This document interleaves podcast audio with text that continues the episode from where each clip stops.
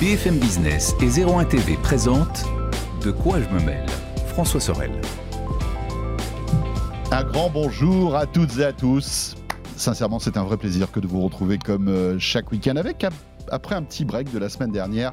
Nous voilà de retour donc pour De quoi je me mail, euh, votre heure dédiée à la tech euh, à retrouver bien sûr le week-end sur BFM Business Radio Télé, mais aussi sur YouTube, sur la chaîne 01 TV, sur l'appli RMC BFM Play et sur euh, vos smartphones bien sûr en audio et en vidéo. on va revenir bien sûr sur toute l'actualité de ces derniers jours, de cette dernière semaine avec beaucoup beaucoup de choses palpitantes. Je vous rappelle aussi que vous pouvez à tout moment réagir avec le hashtag QJMM, la page Facebook qui vous attend. N'hésitez pas, on est là pour ça et on adore vous lire. Merci d'être avec nous en tout cas et bienvenue.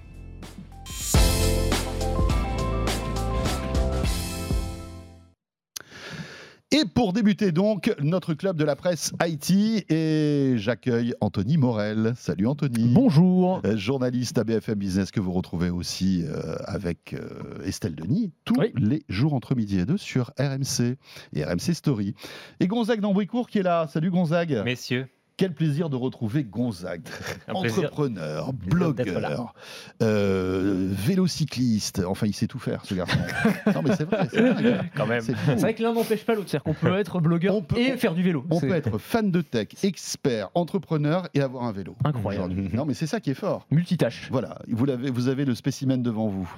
Euh, une actualité qui, euh, bien sûr, est, je le disais, très intéressante cette semaine et à commencer par le rachat de Netflix par Elon Musk. Alors voilà, c'est une, c'est une ah histoire. peut-être de Twitter plutôt que. Qu'est-ce que j'ai dit De Netflix. De Netflix N'importe quoi. Non, mais c'est peut-être la prochaine. T'as peut-être euh, un scoop, une, ouais, d'information parce qu'il il est plus à ça près, euh, Elon. Hein, donc, euh. En fait, j'en ai tellement parlé dans Tech Co que je confonds Netflix et Twitter, ce qui n'a rien à voir, hein, on est d'accord. Hein. Oui, bien sûr. Elon Musk qui rachète Twitter. Grosse actualité qui dure depuis plusieurs semaines maintenant. Hein, on va pas vous refaire toute l'histoire, mais on en avait parlé dans De quoi je me mail. Le rachat de 9% euh, de Twitter par Elon Musk.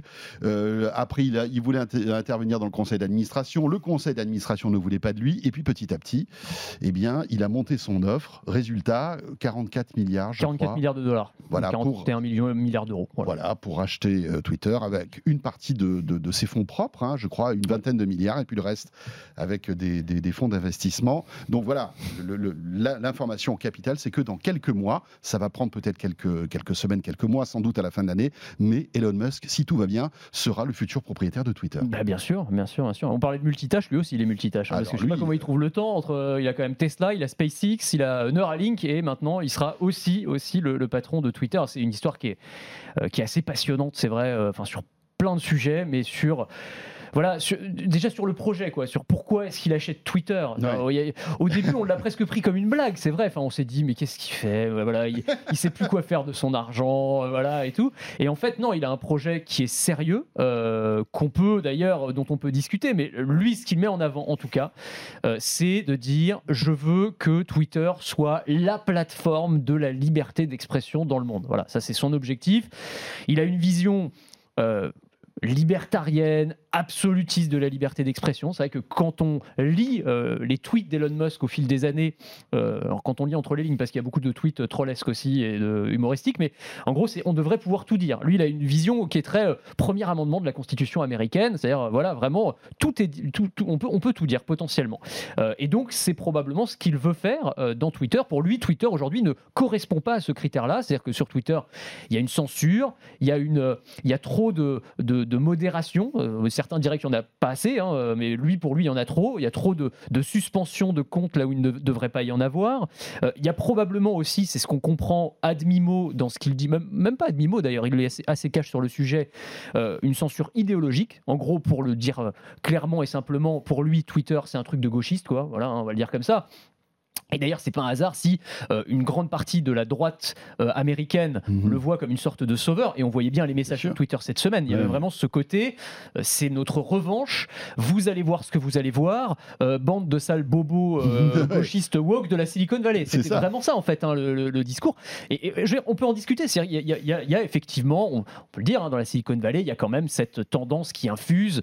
c'est vrai qu'ils sont plutôt progressistes, on va le dire comme ça. Et donc Elon Musk dit, bah, on va quand même rééquilibrer tout ça. On va établir une liberté euh, d'expression totale. Alors ça, il le dit, mais enfin, je sais pas comment il va faire parce que dans les différents pays dans lesquels Twitter est présent, il est quand même soumis à la loi. Hein. Euh, en France, on ne pourra pas avoir des discours négationnistes sur Twitter, hein. ça passera pas. Hein, non, euh, surtout qu'il y a le DSL DMA qui est en train de se, d'être, enfin, qui, va être mis en place en 2024 et qui aura des exigences très très fortes en matière de, de régulation, de modération. Exactement. Donc voilà, il pourra pas faire ce qu'il veut.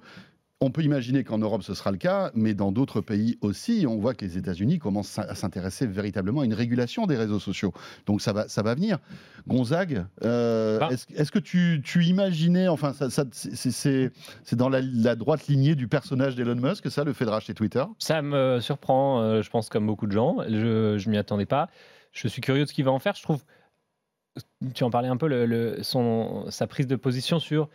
C'est pas Twitter qui devrait gérer comment les contenus sont modérés, mais plutôt ça devrait vraiment être euh, par rapport à la loi très intéressant, avec la complexité que vous avez évoquée, puisqu'on est dans un système multinational. Donc, un tweet peut être diffusé dans un pays et pas dans un autre. Donc, ça, c'est assez complexe.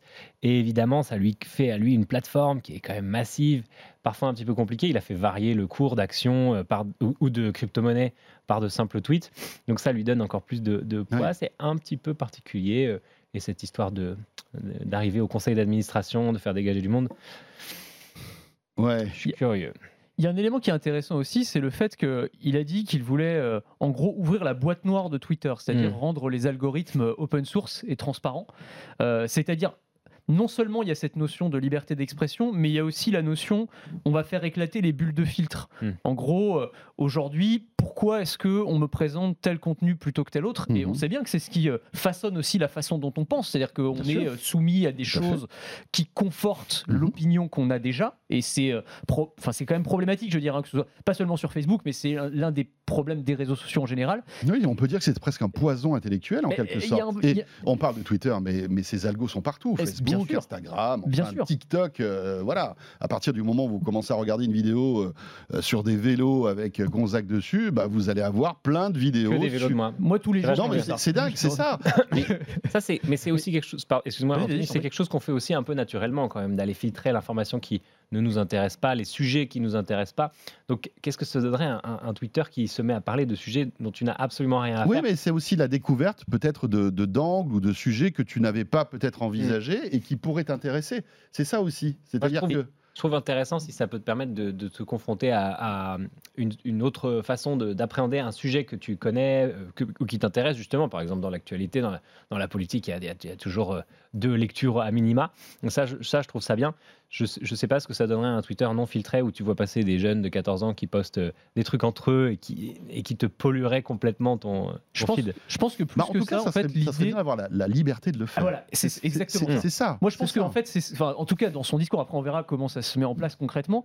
Mais je crois que l'idée, c'est plutôt de dire, euh, on va ouvrir la boîte, on va vous montrer en fait euh, en open source donc comment les algorithmes, pourquoi les algorithmes vous montrent tel ou tel contenu, et après vous ferez votre choix. Mais vous aurez au moins un libre arbitre serez pas soumis à ce truc où euh, mmh. euh, bah, vous. Euh, ça, c'est honnête. Vous avez, voilà, voilà c'est honnête. Il y a une honnêteté intellectuelle, si c'est respecté. Ouais, c'est ça. En fait, le truc, c'est. Moi, le projet d'Elon Musk, quand tu le lis, euh, il, semble, moi je trouve hyper intéressant. Mais après la question c'est est-ce que on peut, euh, est-ce qu'il est sincère? Voilà, mais ça personne ne le sait. Je veux dire, personne n'est dans la tête d'Elon Musk. Euh, moi j'ai envie de croire à sa sincérité. Après quand il dit il faut une liberté d'expression totale, pourquoi pas moins de modération? J'ai quand même l'impression que Twitter c'est déjà en termes de modération. Enfin tu vois quand tu vois le nombre de trucs qui passent, c'est quand même. Enfin tu vois, tu as 2000 modérateurs humains. Je crois qu'il y a 6000 tweets par seconde. Donc voilà. Ils ont, du boulot. Il y, a, un peu de taf, quoi. Et on, voit, on le voit d'ailleurs. Hein. Bah on le voit, parce que, en fait, tous les, les, déferlements de haine, euh, de propos, euh, enfin voilà, extrêmes sur Twitter, c'est quelque chose qui est, qui est, quotidien. Enfin, ça pollue le fil. C'est la folie. Moi, oui, et c'est là aussi à toutes les plateformes, cette difficulté de, de, modérer. Bon, je rigole souvent en disant que Facebook est avec Instagram, donc le groupe Meta, ils mettent beaucoup d'argent dans les algorithmes pour afficher des publicités, beaucoup moins dans la fait de détecter du contenu qui soit viable long. Ce qui est difficile dans du texte, et dans l'expression de cette façon, c'est de de cerner pour un modérateur qui n'a pas toujours le contexte de ce qui est en train d'être discuté, si c'est de l'humour, une attaque, etc. Et donc, évidemment, extrêmement difficile d'aller modérer. Ce que je trouve qui manque aujourd'hui à cette plateforme et à certaines autres, c'est la possibilité vraiment de massivement reporter une information qui est fausse. C'est-à-dire que quand tu as une communauté qui, qui déclare attention là, c'est vraiment faux et on est en train d'embobiner tout le monde avec des trucs. Je ne sais pas si vous avez vu passer le, le, faux scandale des domaines Pfizer.fr et Elysée.fr qui auraient été achetés en même temps, qui sont chez le même hébergeur. Et tout ça est faux. Et, ça, ça continue à circuler. Donc c'est vrai que j'ai plus de mal avec cet aspect-là. Bah, la désinformation, bien sûr, et puis il y a des professionnels hein, de, voilà, qui sont là pour déstabiliser euh, des opinions, euh, des sociétés. c'est pareil, euh. on ne sait pas en fait, parce que pour l'instant, encore une fois, bon, Elon Musk s'est exprimé via un communiqué, via quelques tweets, donc on ne sait pas en fait dans quelle mesure, quand il dit liberté d'expression, est-ce que par exemple, oui, les fake news, pour lui, ça fait partie de la liberté d'expression et on peut les laisser fleurir et ça pose pas de problème parce qu'il y a un système d'autorégulation en fait. Enfin, lui, c'est ça quand on parle de mmh. liberté d'expression, c'est même les opinions les plus terribles vont être contrebalancées par si tu as une opinion terrible, elles vont être contrebalancées par neuf opinions euh, raisonnables qui vont venir la contrer. En gros, c'est l'idéal de la liberté d'expression, c'est ça. Après, dans les faits, ça se passe pas toujours de cette manière-là. Donc, il faudra voir comment ils concrétisent en fait euh, cette, idée euh, qui est, qui, est, belle sur le papier, mais qui est probablement plus compliqué que ce qu'ils pensent à mettre en œuvre sur un réseau social. Et puis quand tu pars du principe que Twitter est un média, il acquiert un média où il est lui-même hyper puissant, il a 82 millions d'abonnés, il est hyper influent, avant, il était simplement influent parce que c'était Elon Musk. Aujourd'hui, il va être influent aussi parce qu'il est le patron de Twitter. et ça change pas mal de choses. Qui te dit que demain, il va pas euh, censurer des, comptes ou des, ou des personnalités qu'il n'aime pas, ou qui rentrent en concurrence avec Tesla, ou avec SpaceX? Enfin, tu vois, on, peut tout imaginer. Ça va être son média. C'est comme si demain, euh, je dis n'importe quoi, euh, TF1 n'était pas régulé euh, et que le patron de TF1 ne parlait que de Bouygues. Bah, Jeff Bezos qui rachète le Washington Post, il y a aussi euh, cette notion-là, c'est-à-dire euh, à l'époque. Oui, mais il y a des journalistes derrière, tu vois, c'est un peu différent, je pense, qui sont un peu encore les garde-fous ouais, de tout bien ça. Sûr. Mais ce que je veux dire, c'est que c'est un immense terrain de jeu pour lui, d'expression qui lui appartient. C'est un terrain d'influence, effectivement. Après, encore une fois, c'est est-ce que, mais c'est peut-être très naïf de dire ça. Si tu crois à la sincérité de son projet, lui, il est, il est, pour une liberté d'expression totale. On voit d'ailleurs le premier tweet qu'il a euh, qu'il a écrit après avoir pris possession, enfin acheté Twitter, c'est euh, j'espère que euh, tous mes ennemis vont s'en donner à cœur joie. En gros, c'est vraiment, tu sais, jusqu'au jour où ça va le saouler. Tu Alors vois. voilà, mais non, mais, c'est ça. on n'en sait rien en fait. Demain, tu as, je sais pas moi, la Chine qui dit Tesla, c'est c'est pas bien, on préfère les voitures chinoises. Une fois, deux fois, trois fois, dix fois, tu vas avoir 50 comptes qui vont dire ça. Qu'est-ce qui va se passer? Ou à l'inverse, ou à l'inverse, si et c'est une question qui a été posée. Je crois que c'est Jeff Bezos hein, qui a tweeté d'ailleurs, posant la question de manière assez habile en disant euh, Musk, il a quand même des intérêts euh, partout, il a des intérêts en Chine notamment. Donc, euh, qu'est-ce qui se passe s'il y a un peu trop de critiques de la Chine sur la plateforme? Est-ce que à un moment, il va pas justement aller vers une modération de ces contenus-là? Tu vois, il y a aussi oui, parce que la Chine peut dire arrêtez les critiques sur Twitter de notre pays parce qu'autrement, on va, fermer eh, l'usine Tesla en Chine. Enfin voilà, il, y il va avoir énormément de pression. Ah, et alors sur la liberté d'expression, c'est rigolo parce qu'effectivement, il déclare que tout le monde devrait pouvoir poster ce qu'il veut, sauf la personne qui tient un compte Twitter qui indique où se trouve son jet. Ah oui, c'est vrai. vous avez suivi, c'est assez drôle. Et effectivement, si on, y réfléchit, c'est une atteinte un peu à sa vie privée, mais les informations de voyage des avions sont publiques. Et donc, son, avion, d'ailleurs, je crois qu'il en a deux, ont des, identifiants qu'on peut suivre. Et il y a un compte qui tweet de façon automatique le jet de Jeff, euh, de d'Elon est arrivé à telle adresse, il est parti au bout de tant de temps, ça a consommé tant, ça a émis tant de CO2, etc. Et ça, ce compte, il essaye de le faire fermer. Non, mais voilà. A pas essayé de le racheter? Je sais plus. Il a, euh, de l'argent, je crois. Ah oui, oh, euh, peut-être. Ouais, mais alors je sais, mais t'as raison, ce serait intéressant de le suivre ce compte, de voir si. Euh, exemple, non, mais c'est un exemple typique, hmm et ça encore, c'est anecdotique. Demain, avec tous les enjeux et tout ce que représente aujourd'hui l'industrie euh, Elon Musk, ça, en tout cas, on ouvre le débat. Quoi. Bah, il est au centre d'un tel amas d'intérêts, Elon Musk, parce que c'est quand même voilà, c'est l'homme le plus riche du monde. Il, dirige certaines des entreprises les plus importantes du monde. Voilà, que oui, effectivement, c'est une question qui va se poser forcément à un moment. Euh, il n'y a, pas de réponse hein, pour l'instant, clairement. Mais euh, il y, a une autre question qui se pose, c'est quand même, enfin, encore une fois, je mets, c'est ma, casquette BFM Business qui ressort, mais c'est le, le, partage de son temps. D'ailleurs, on a vu que l'action Tesla avait dévissé là, ces derniers jours. C'est intéressant parce que alors il y a deux choses. D'abord, c'est comment est-ce qu'il va financer le truc Il va falloir qu'il vende des actions Tesla quand même parce qu'il est ok, il est très très riche, mais enfin il est riche en actions. Hein, virtuellement. virtuellement, voilà. C'est en tout cas sa, fortune fluctue en fonction des actions Tesla euh, et la somme est quand même pas négligeable. Hein, ça représente 20% de, sa fortune potentielle. Hein, le, il met, le il 21 milliards de sa poche et le reste est emprunté notamment auprès de Morgan Stanley. Et, et d'ailleurs, comme tu disais avec la casquette business, très intéressant, c'est quoi le modèle euh, derrière, derrière une telle dépense, de se dire qu'est-ce que ça va rapporter outre d'acheter la liberté, parce que ça reste quand même un businessman. Hein, n'oublions pas qu'il est, oui, il est très sympa, il veut nous faire aller dans l'espace. Mais, mais je pense euh, qu'il a, a, un projet industriel derrière Twitter. moi, je, pense qu'ils s'en foutent. tu crois? Ah, moi, je pense qu'ils s'en foutent. sur, Twitter, je pense qu'ils s'en foutent. Mettre 44 milliards. Non, mais je dis pas qu'il veut perdre de l'argent, euh, si tu veux. Mais je pense que c'est comme quand un milliardaire, si tu veux, achète un journal, c'est pas pour gagner de l'argent. Ouais, mais les, journaux gagnent pas d'argent. Alors, tu as raison tu as raison. Euh, Jeff Bezos a racheté euh, le Washington Post, ça lui a coûté 150 millions de dollars. Ok? Moins Elon Musk met 44 milliards. moins cher, on est d'accord. Il met 44 milliards, c'est 20% de sa, de, sa fortune. Aujourd'hui, peut-être que demain, ça sera que 10%, parce qu'il va encore exploser euh, sa, sa, fortune, c'est clair. Mais est-ce que euh, c'est un homme d'affaires avant tout, Elon Musk? Oui, mais je pense que c'est vraiment pas la priorité. C'est-à-dire que déjà, on a vu de manière assez symbolique, hein, il sort euh, Twitter de la bourse. Oui, oui, oui. ça, c'est intéressant. C'est-à-dire qu'en gros, il veut pas être soumis justement à la volatilité, aux mhm. fluctuations et à la pression des actionnaires. Et il dit non, non, on va faire un grand projet de métamorphose pour, bah voilà, pour rendre euh, Twitter plus libre. On va ajouter des fonctionnalités. Oui, intéressant aussi le, bouton euh, Edit hein, euh, qu'il veut ajouter aussi, qui était une demande répétée des utilisateurs. Alors qui était, qui était en gestation bien avant l'arrivée de, d'Elon Musk hein, au sein de, Twitter. Enfin, ils prenaient leur temps hein, quand même parce que c'est vrai qu'ils prenaient leur temps. mais, mais... c'est vrai que au-delà de ça, tu as raison, Twitter vivotait depuis pas mal d'années. Bien sûr, attends, il n'y a, pas eu d'innovation. Il est quand même un peu pourri, quoi. Il, ça fonctionne pas. C'était la vase des dirigeants, Jack Dorsey qui est parti, euh, qui est revenu. Enfin voilà, je veux dire, ça n'allait pas fort, hein, non, non, c'est clair. Mais je, moi, moi, je pense que effectivement, alors je te dis pas qu'il va jeter les milliards par les fenêtres et qu'il en a rien à faire, mais je, je pense que euh, son but. Enfin, s'il les jette par les fenêtres, j'aimerais bien être en dessous. Je me mets sous. Juste en dessous. Éventuellement. quelques, quelques secondes, hein, l'histoire de prendre un milliard. Après, je m'en vais, on partage, Moi, les amis, si vous voulez. C'est machine à cash. Voilà, c'est Tesla, c'est SpaceX dans une moindre mesure, mais ce sera probablement ce sera dans quelques années, sans doute. Dans quelques années. Et Twitter, c'est. Euh, alors, je vais pas dire ça parce que euh, quand les milliardaires s'achètent des, font un petit caprice, on appelle ça une danseuse en général. Là, je, pense que c'est plus que ça parce que tu ne mets pas 20% de, ta fortune dans une danseuse.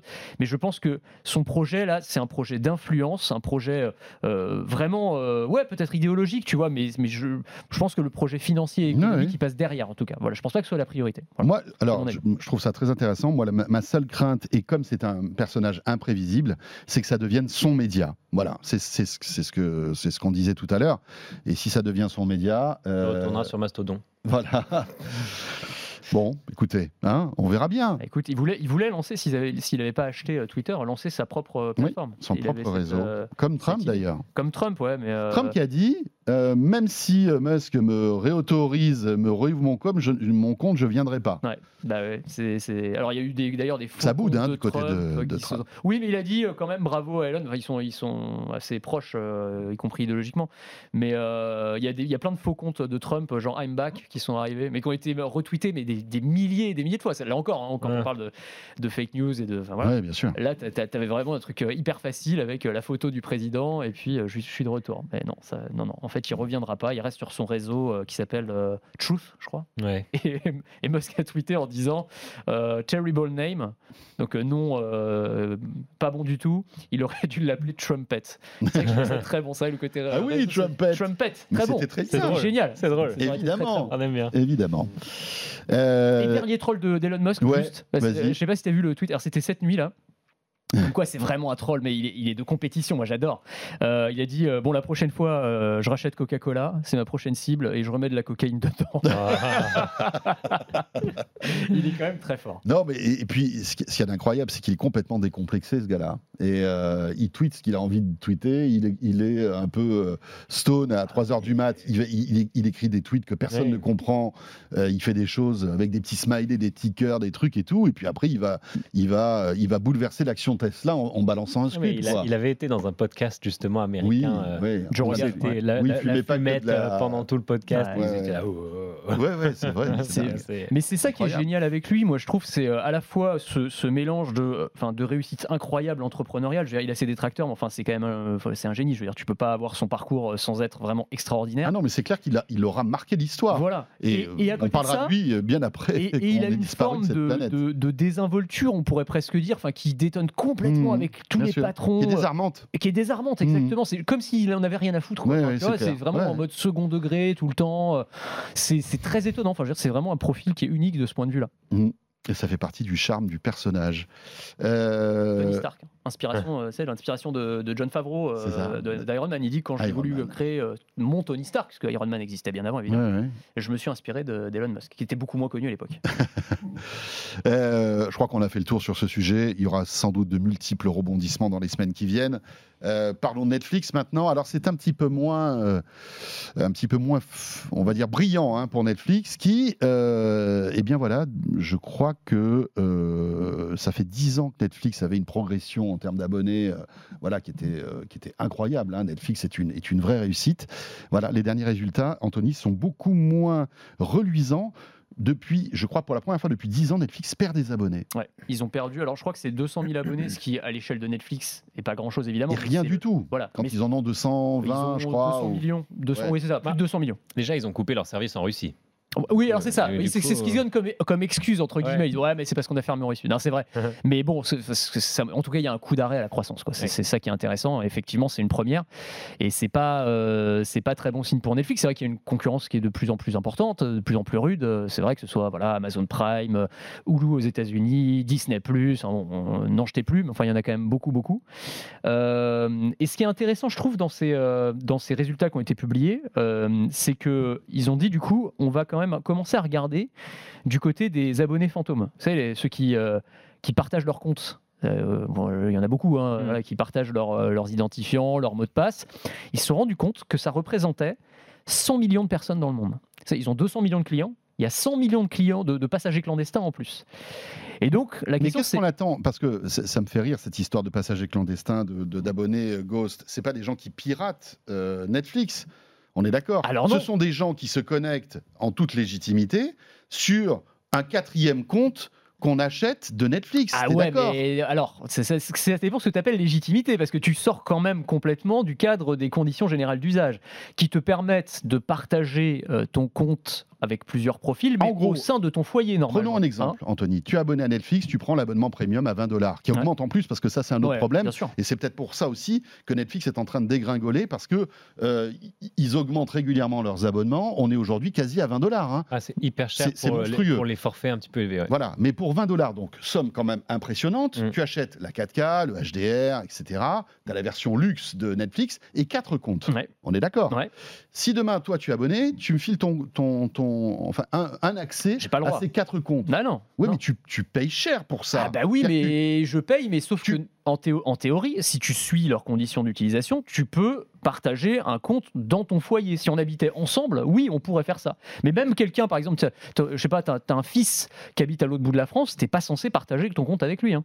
Euh, c'est vraiment. Euh, ouais, mais on est d'accord que c'est presque impossible à, réaliser cette équation. En tout cas, c'est compliqué. C'est compliqué. ça veut dire quoi? Ça veut dire que euh, voilà, on, est euh, hyper potes, on est frères par exemple. Est-ce que en tant que frère, tu as le bah, droit de, me passer un code, euh, un code en théorie, non. tu le payes? Bah, oui, oui. Tu le payes. Tu le pas payes. Comme si, c'est pas comme si tu allais, tu vois, pirater un truc ou quoi que ce soit. mais tu as droit à ces quatre comptes. C'est une sorte de zone grise parce que effectivement. Non, mais on est d'accord qu'il y a une zone grise. Il y a une zone grise. Il y a une zone grise, et c'est pour ça. En fait, le truc, c'est que pendant des années, Netflix a toléré ça. Euh, franchement, ils n'ont jamais striké un utilisateur parce que tu n'as jamais entendu parce parler que cette histoire-là, ça fait des années qu'on en parle. Hein. Mais bon, ça fait des années qu'ils disent attention, on essaie de trouver peut-être un truc, la géolocalisation, mm. on va détecter les gens qui sont dans la même maison. Bah ouais, comment tu fais, Coco Alors tu sais ce qu'ils euh, font là maintenant? Ils, tentent en fait de monétiser le truc, c'est-à-dire, euh, alors ils testent ça en Amérique du Sud, dans plusieurs pays, mais ça pourrait peut-être arriver en France aussi. C'est-à-dire ils disent bon bah ok, euh, t'es le pote de machin, t'es pas censé euh, avoir accès à ton compte, bah, on va te proposer un abonnement Netflix, mais tu vas le payer que 3 euros pour avoir un accès, plutôt que de le payer 15 euros par mois. Voilà, donc tu, tu reviens dans le giron de la légalité et tu payes beaucoup moins cher. Donc c'est une manière ou une autre, en tout cas, ils tentent de le faire comme ça. Donc ça veut dire que moi, je paie plus 20 euros je paierai moins puisque je serai pas obligé d'avoir l'abonnement à quatre à quatre comptes. Euh, alors ça c'est une bonne question. Non, moi je pense que non, tu payes toi le full price quand même. Et en fait, euh, c'est pas logique. C'est bah, pas logique.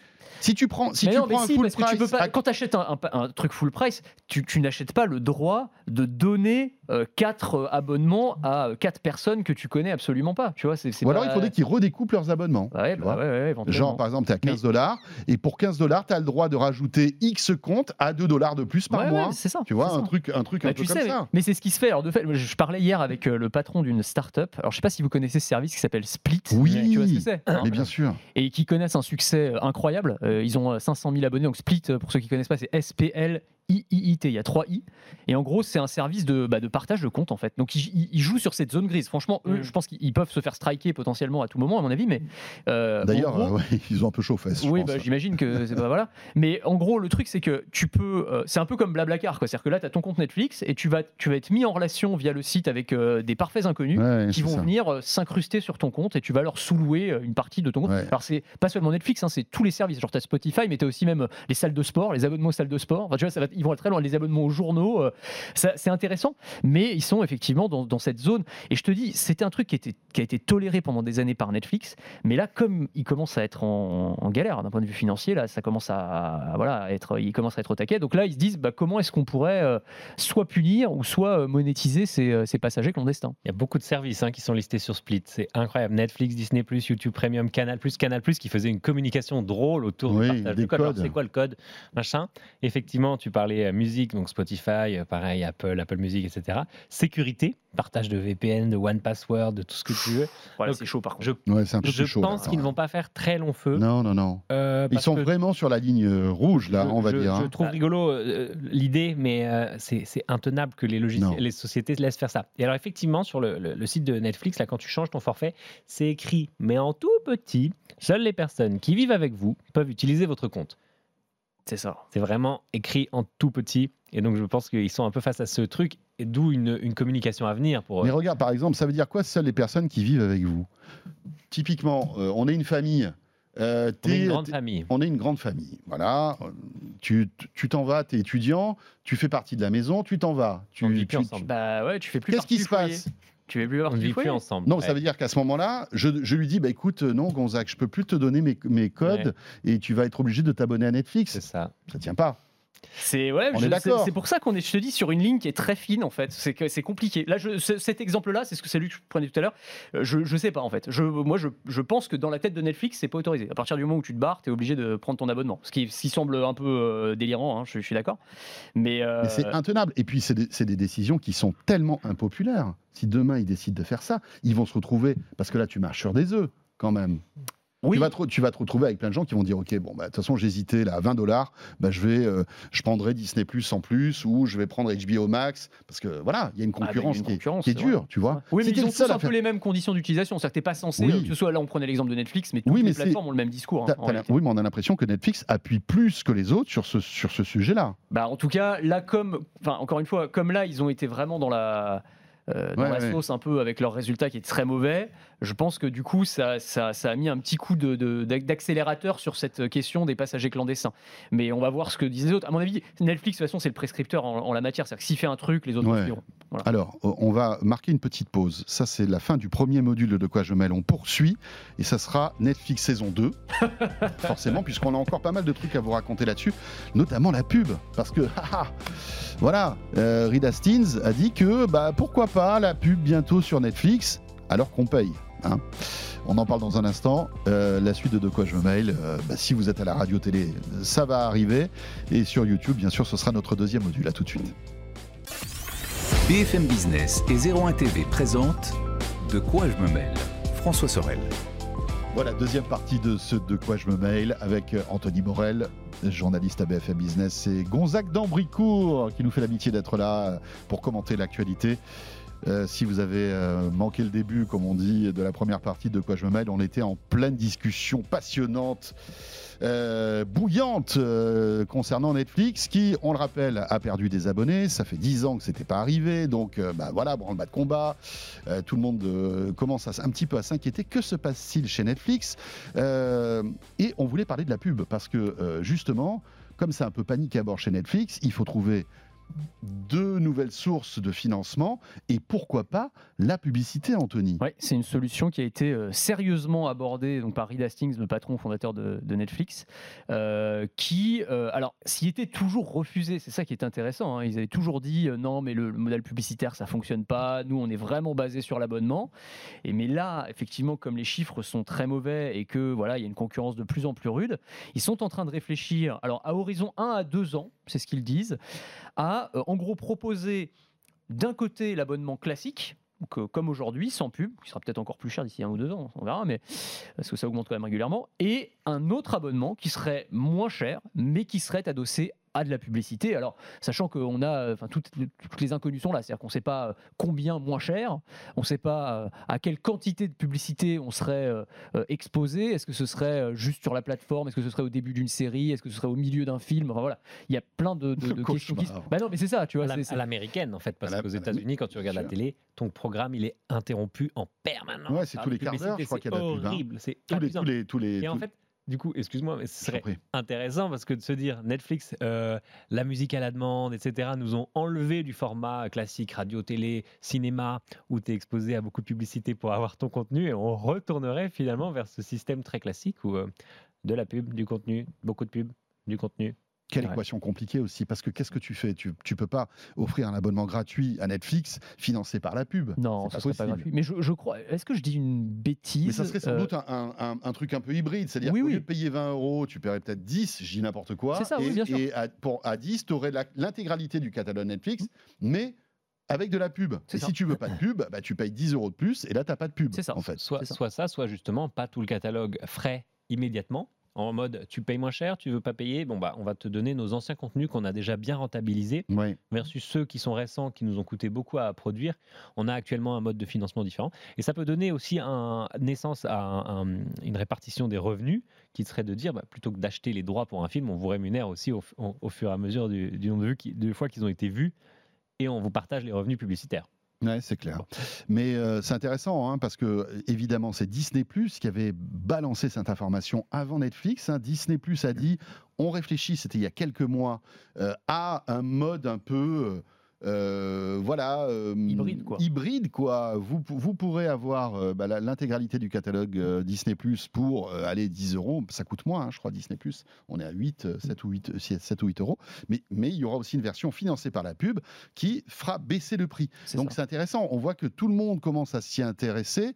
Et alors ce qu'il y a de rigolo, je ne sais pas si vous l'avez remarqué, mais j'avais jamais vu ça.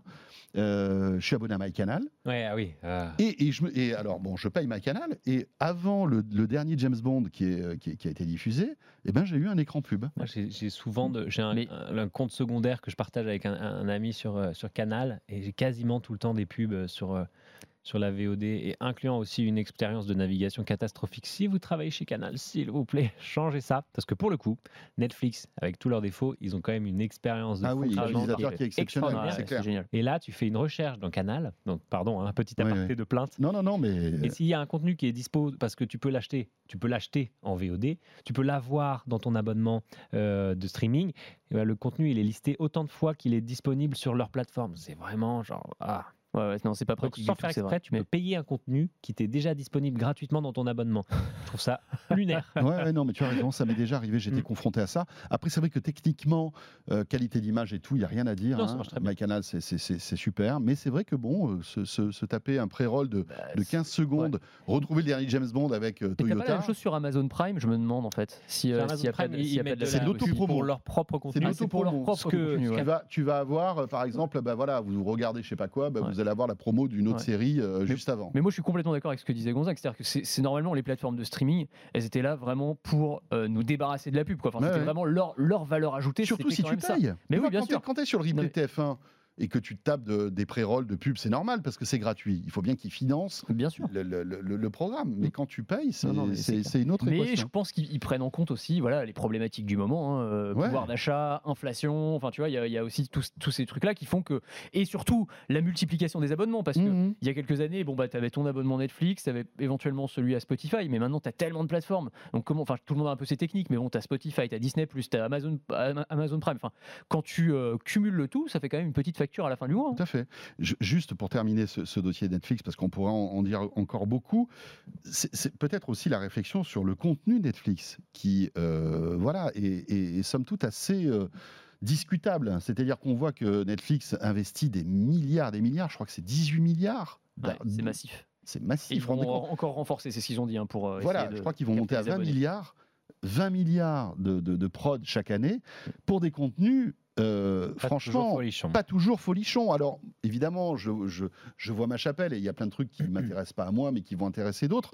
Mais on Bon, se dit que. top, vous êtes dur quand même. Moi, moi, je, je trouve à chaque fois des. Alors, il y a des trucs top, géniaux. mais mais- est-ce que ça mérite 20 milliards d'investissement Est-ce qu'il n'y a pas, y a pas euh, un peu tout et n'importe quoi dans Netflix? Il y a des séries, euh, tu vois, qui sont dignes d'un après-midi sur M6 parfois. Enfin, il y a plein de trucs bizarres. Ouais, il y a des ouais, trucs très bien, Mm. certes, mais est-ce que tout est, enfin, l'investissement massif qui est fait est toujours pertinent Ouais, ouais, c'est pas. vrai. Moi, j'ai toujours l'impression d'ajouter des trucs sur ma liste euh, et de jamais avoir le temps de. Mais j'ai l'impression que je pourrais y c'est passer intéressant. ma vie et j'aurais jamais le temps de regarder non, mais c'est intéressant parce que tu n'as pas le même point de vue que moi. Ouais. Tu trouves que Netflix a du contenu Moi, je Enfin, trouve y a qu'il y a du beaucoup de contenu, contenu de qualité. Ouais. Bah, moi moins, mais, mais, mais sur mais les docus et tout, il y a des trucs, des, des- des trucs fous. Après, euh, on pourrait par contre discuter du fait que, et alors c'est marrant, on va revenir à Elon Musk, c'est pas une obsession, mais il a fait cette critique. Il a dit euh, euh, que c'était, alors il le dit en des termes provocateurs, mais il dit euh, que c'est le, le, le woke, le virus woke qui est en train de tuer Netflix. Donc lui, il a ce- ce- ce- cette idée, et c'est pas le seul à dire ça, hein, que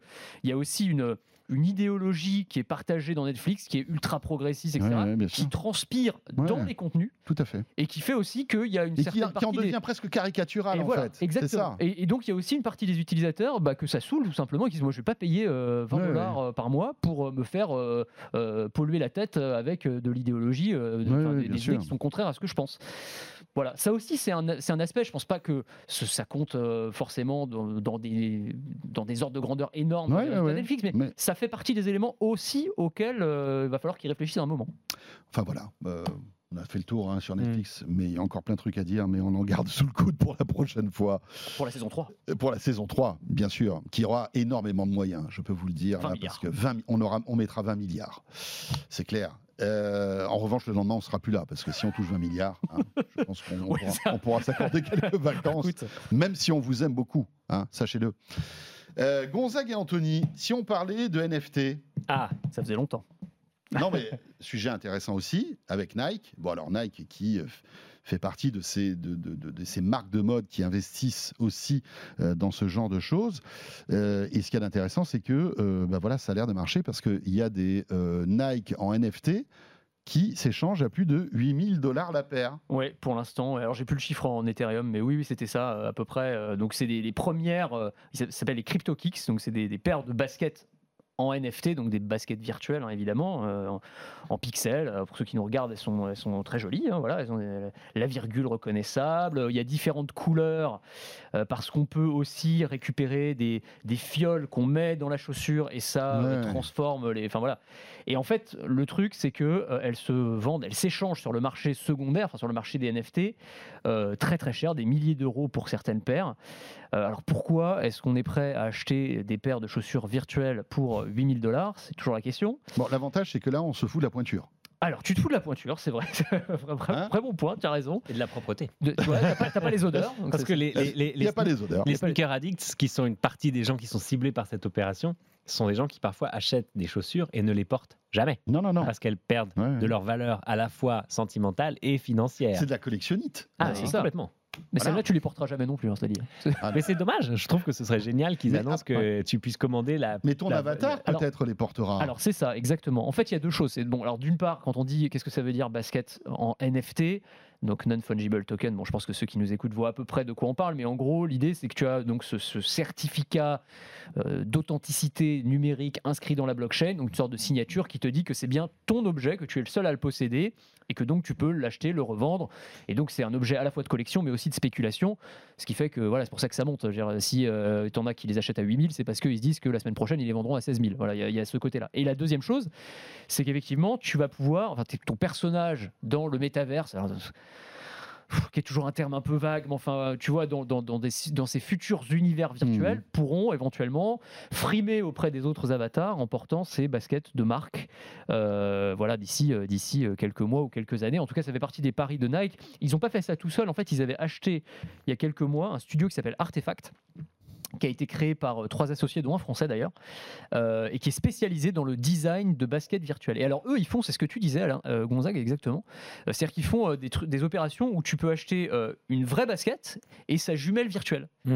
et ils, mais, ils ont écoulé à, des, fortunes. Hein, à des fortunes. J'aime beaucoup le la, connexion entre le virtuel et le réel, et, je trouve l'idée très sympa. Et effectivement, ils ont aussi fait même des filtres Snapchat qui permettent de visualiser une chaussure sur ton pied. Donc il y a toute, euh, toute cette notion de dire avec ton smartphone, je, je me connecte euh, au réel. Je sais pas si on, on voit un peu les, baskets qui ont été designées par ce studio. Ouais, c'est impressionnant. Ah, ouais, elles sont, vraiment super cool. C'est vraiment bien. C'est vraiment bien. Et, c'est intéressant parce que, euh, enfin, c'est intéressant de voir que euh, toutes les grandes marques là sont en train de prendre euh, cette idée de mode virtuel très au mhm. sérieux.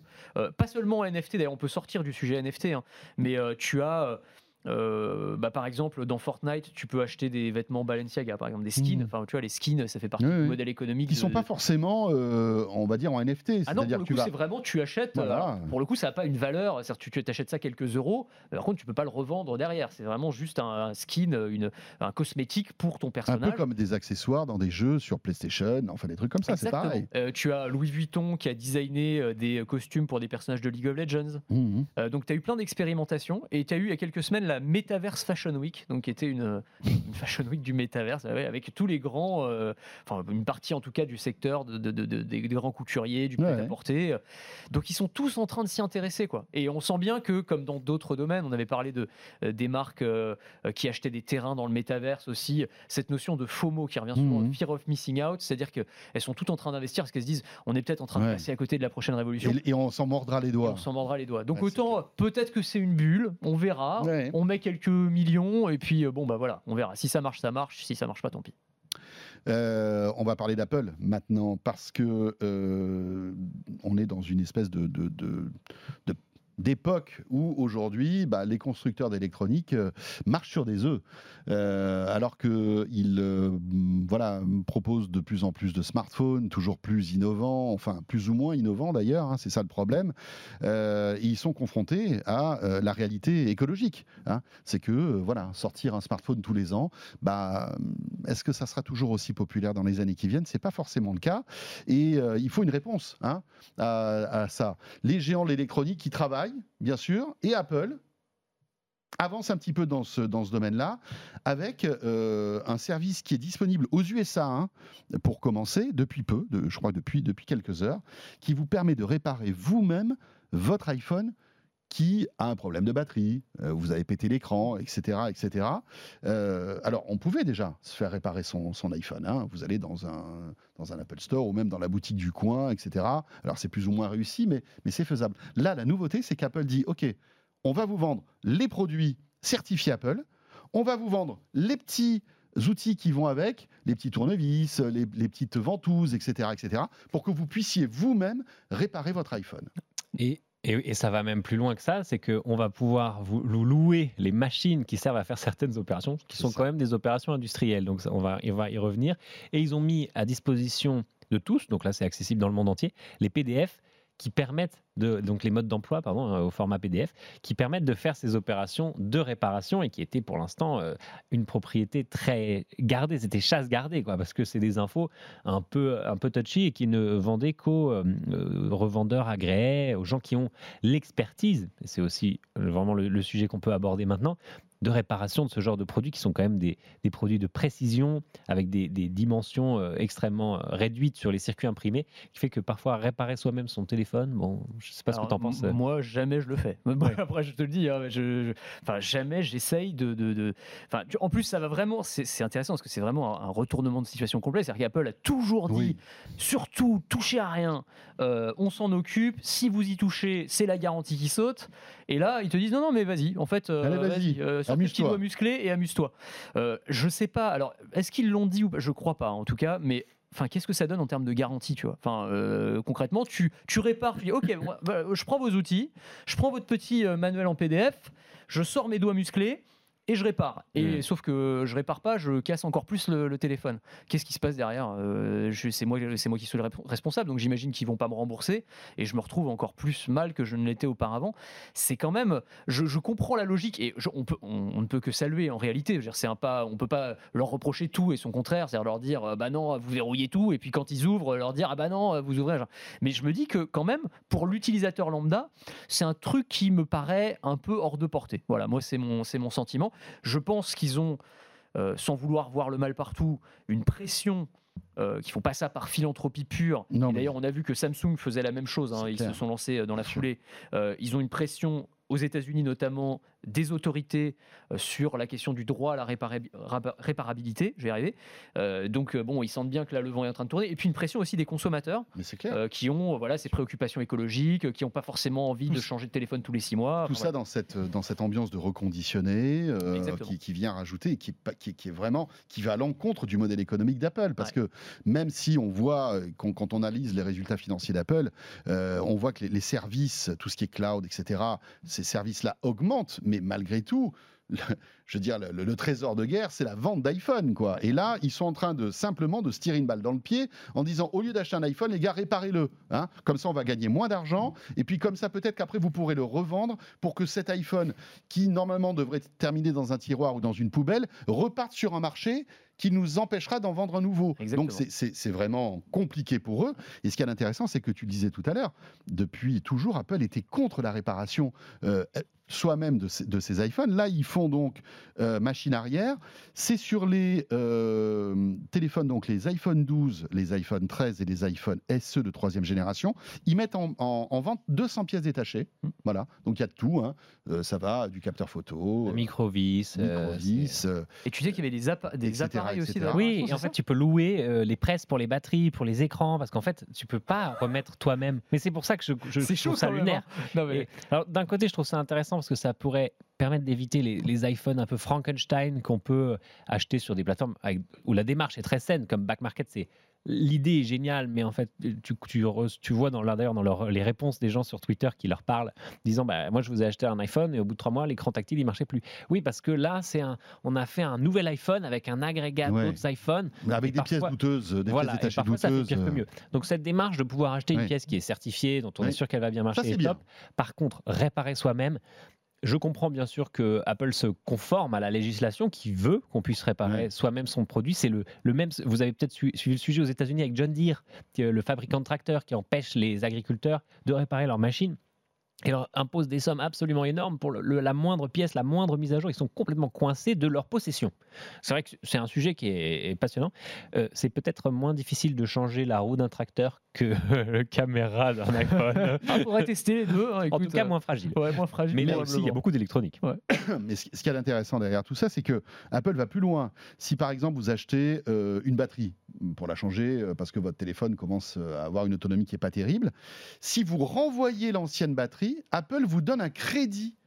Ah, C'est-à-dire que Ouais, par exemple, une batterie qui coûte 70 dollars et que vous achetez euh, pour la remplacer sur votre, sur votre ancien iPhone, si vous renvoyez la nouvelle, Apple vous donne 25 dollars. D'accord. Ah oui, j'avais Donc pas vu en ça. fait, la batterie passe de 70 à moins 25, ça Ouais. veut dire euh, 45. Quoi. Ouais, Tu vois, ouais. donc il y a, il y a malgré tout des efforts euh, qui sont faits, mais je pense qu'ils doivent. ils doivent- Non, l'idée est voilà, ça, ça doit un peu, ça doit un peu les énerver quand même.